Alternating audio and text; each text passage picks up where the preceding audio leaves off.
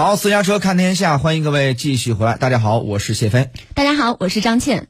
二月二十四号，俄罗斯总统普京针对乌克兰局势发表紧急的电视直播讲话时表示，他已经决定在顿巴斯地区进行特别的军事行动，并且称俄罗斯没有侵略乌克兰的计划。鉴于北约的不断东扩。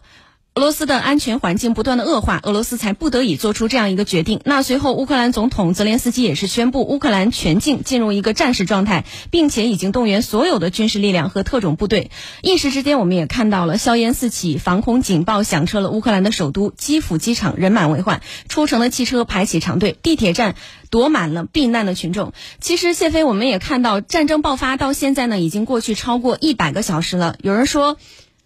七十二小时其实就是一个关键的点，因为它往往意味着就是先期的一些越境啊、实施呀，包括一些那个机动兵力的进攻锋芒可能会有一定的减弱，包括士兵的口粮啊，还有伤病员的后送啊、装备的油料啊等等，都到了一个需要补给的这样一种时期。但是现在我们看到的是战局呢依然是处在一个非常焦灼的一个状态。那么你是如何研判这种局面的呢？这个应该是事先想不到的啊，就是还是我刚才说的，就是呃，是骡子是马，拉出来溜溜。我们经常说这句话。所以呢，这个俄罗斯呢，在过去它军事改革这么多年，呃，很多东西呢，我们看到信息呢，都是它相对来说比较封闭的，就是国内的信息。然后呢，这些东西呢，也没有真正投入实战。然后呢，即使演习呢，能看到的也有限。在这种情况之下，因为呢，就是有的时候演习呢，他要跟他自己的体系，然后来这个相匹配，所以呢，他的演习通常跟包括白俄罗斯在内啊，啊这些这个体系来进行演习，所以呢，他没有比较。就是说，比如说跟其他的不同的你的作战体系的部队在一块儿放一块儿演习，是不是能看出来这个高低呀？也没有机会看，嗯，所以呢，就是我们一直认为俄罗斯这些年它的这个，因为我们了解到的很多俄罗斯的，包括它的这个空天军的建建立，啊，它的这个战略武器的建立，啊，它的这个这个等等啊，包括它，因为它精准打击的这个导弹，呃。比较少，所以呢，他不太愿意在这个时候使用，他是想这个留着，因为这个，呃，他也觉得说这个现在这个腹背受敌，是是吧？他不敢全力出击，这个是一个很根本的问题，就是说你的一场战争啊，呃，它能否取胜，取决于几个因素，就是你的战备的水平、你的武器装备的水平、你的战术的素养什么之类之类啊，这个硬实力，这个是一条，另外还有什么呢？还有就是说。啊，你的战斗决心跟意志是什么？嗯，如果是你认为说这是我要誓死保卫我的领土，我要誓死怎么着？你要有这种战斗决心，那这个能起决定性作用。有的战争当中，这个反而比那个我前前面说的，就是你的你的呃武器装备的水平啊，你的什么这这方面水平，比那个甚至还要重要。因为最典型的，我们就说这个抗美援朝。抗美援朝，我们的军队应该说是和这个我们志愿军呢，和这个啊这个这个联合国军啊，就是以美国为首的联合国军，他们比起来的话，说实话，我们完全不如，力量悬殊，对，差太多了。嗯，因为在之前的时候，因为我们刚经过这个抗日战争，抗日战争跟日本的这个武器装备比起来，我们就觉得哇，他们这个好先进，是吧？比我们先进很多。但是呢，一旦到了跟美军交手的时候，我们会发现，简直不是一个次元。就差的太多，所以在初期的时候，我们吃了相当大的亏。但是呢，到后期摸索出来以后，那就不一样了。比如说，在长津湖当中，我们就看到很多很多这个呃，这个这个可歌可泣的，是吧？有人说叫冰雕连，是吧？嗯。就是你全部的部队，然后呢，夜晚呢，大家不敢动；那在白天的时候，大家不敢动，趴在雪地里。为什么呢？上面一直有飞机，然后一看到下边有有风吹草动，直接给你撂燃烧弹。所以呢。趴在雪地不敢动，到入夜的时候，因为你飞机在上面也看不到了嘛。到入夜的时候，我们才发起这个总攻。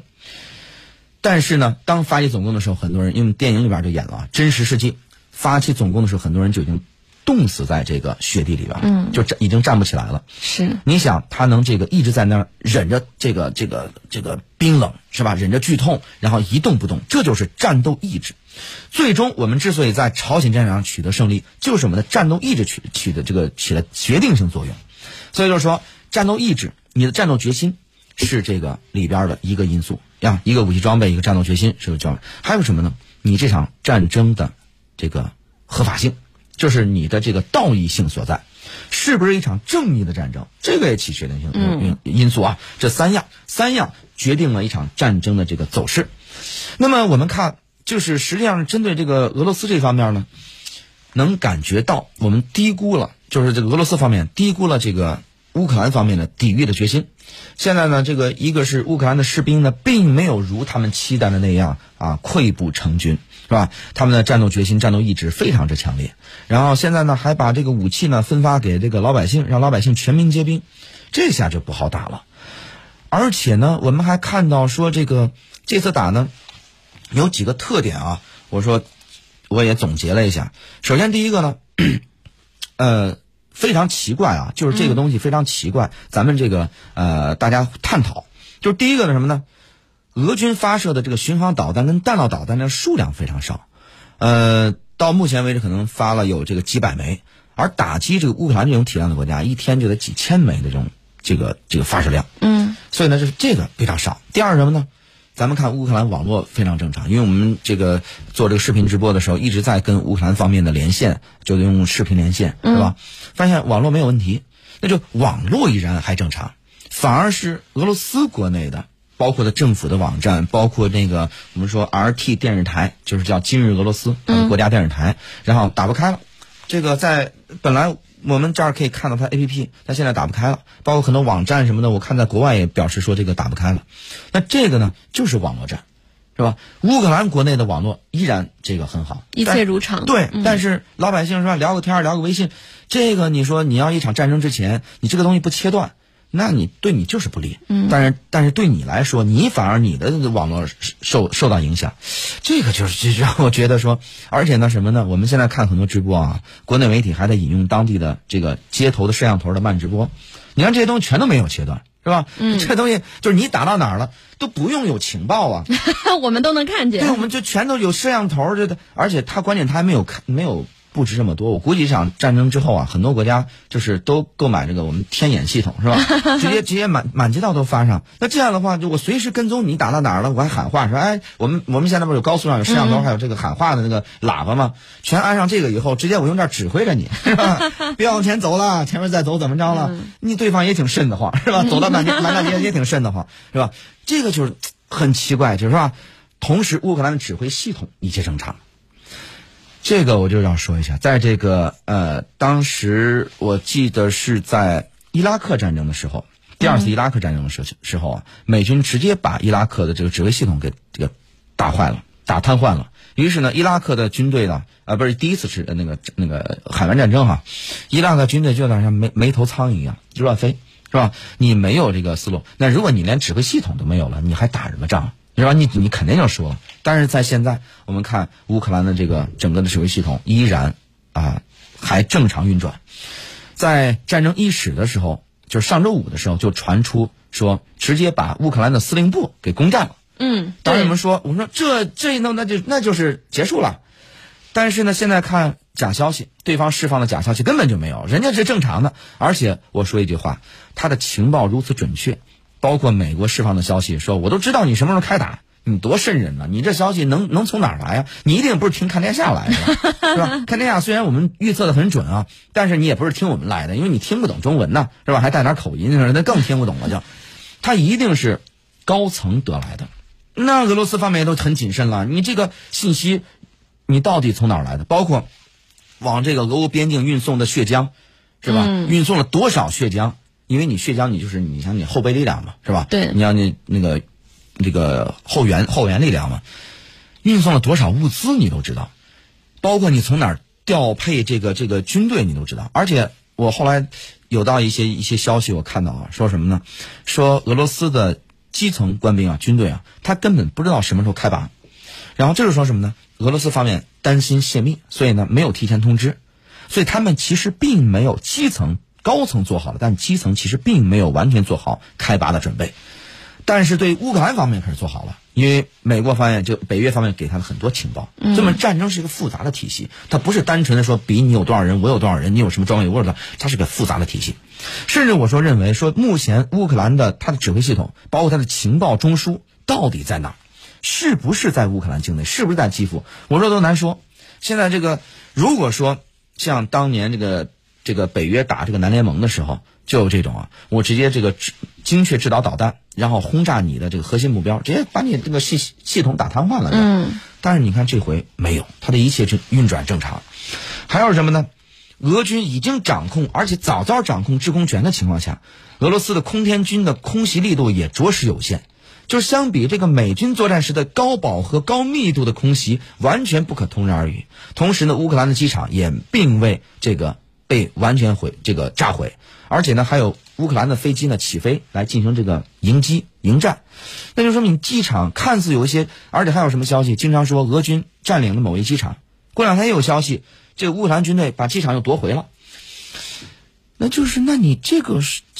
我就是现在百思不得其解，我现在有点理解了，当时不理解啊。咱作为年轻网友，也也不理解，就是当时那个。所以他占领其实并没有毁坏，是吗？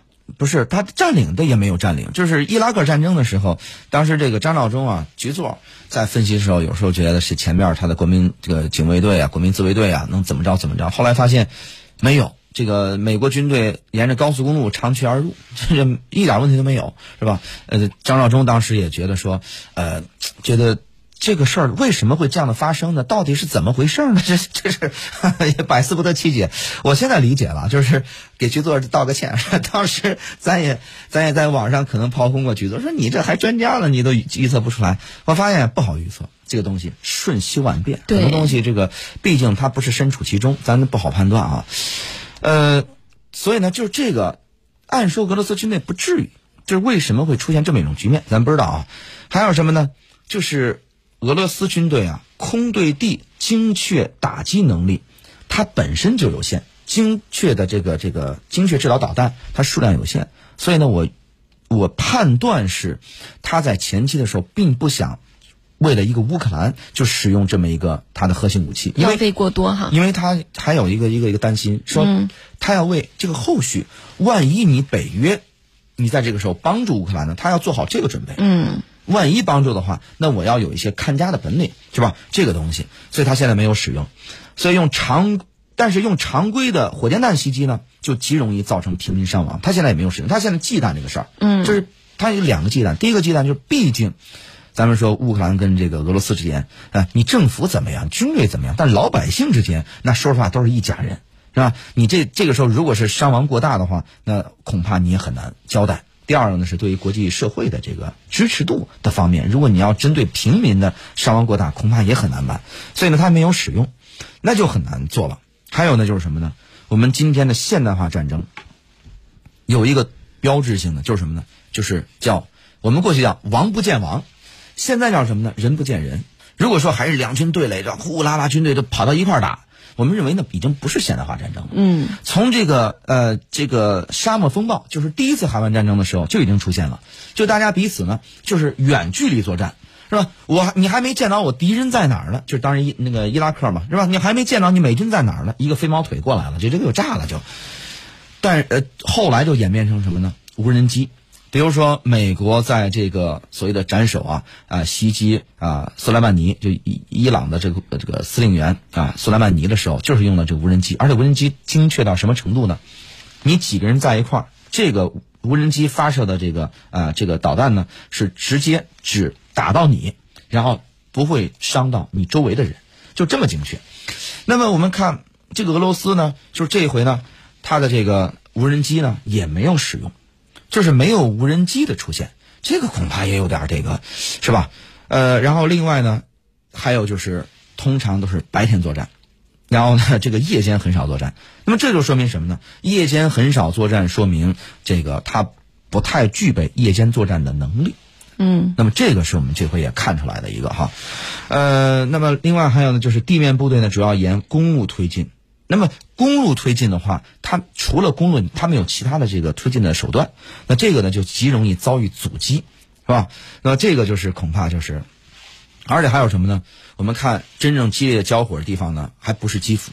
基辅过去派过去没有成一个包夹态势，呃，他这个目前。主要是针对这个第二大城市哈尔科夫，嗯，它的个呃莫呃乌克兰的第二大城市，而且呢已经这个进行占领了，这个呃呃俄罗斯军队已经进入了。那么目前哈尔科夫的这个战事怎么样呢？我们现在也没有太确切的消息哈。呃，那么另外呢，还有就是说，呃，俄罗斯方面，我们现在就要看接下来谈的怎么样，就看谈的怎么样。呃，因为现在谈判的消息，我看现在也我也在找啊，而且很多消息。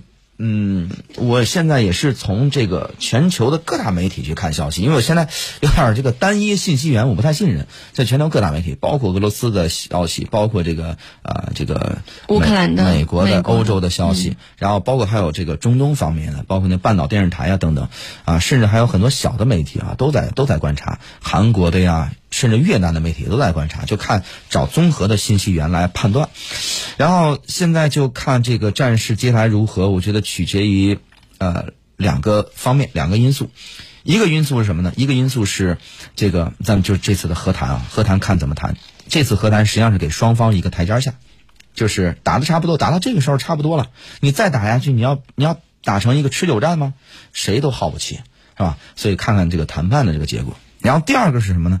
第二是啊，看一看这个俄罗斯方面，如果他认为，因为他这次的我们之前说嘛，就他这这次的军事手段只是他的这个呃普京的战远大的战略目标当中的第一步，但是第一步受阻了，他接下来会怎么办？他是就此就就搁这儿了，还是说他要有一些更加这个加大力度去去使用军事手段呢？他现在拿不下，拿不下来，无外乎就是。加大力度嘛，因为现在他俄罗斯方面说实话投入的兵力有限，那有限，至于为什么会投入兵力有限，这个也是一个谜，我们也在考虑。那有可能是第一个，可能是他低估了乌克兰的这个他的这个能力，是吧？认为我的这个小小股部队过去就够用，这是第一个。第二什么呢？第二是他要做好防护，就是说我还怕我的大本营都出去以后，大本营这个遭到这个侵。这个进犯是吧？这有这个一个防护意识、危机意识，有可能。第三个可能什么呢？可能是因为他长期以来受到这个经济制裁的影响啊，呃，他的后勤补给在这次战争当中能看出来有点跟不上。嗯，所以就是说我如果派人去派派一万个人是一个一万人口粮，你派十万人十万人口粮，这个差别非常大。嗯，是成倍数的。所以呢，是不是有这方面的考量？也有可能，也有可能，所以我们现在这个很多信息，呃，我的能力有限，然后很多东西我也只能看到这儿，是吧？这个很多东西我们还需要这个后续再观察。进进到广告，广告之后继续回来。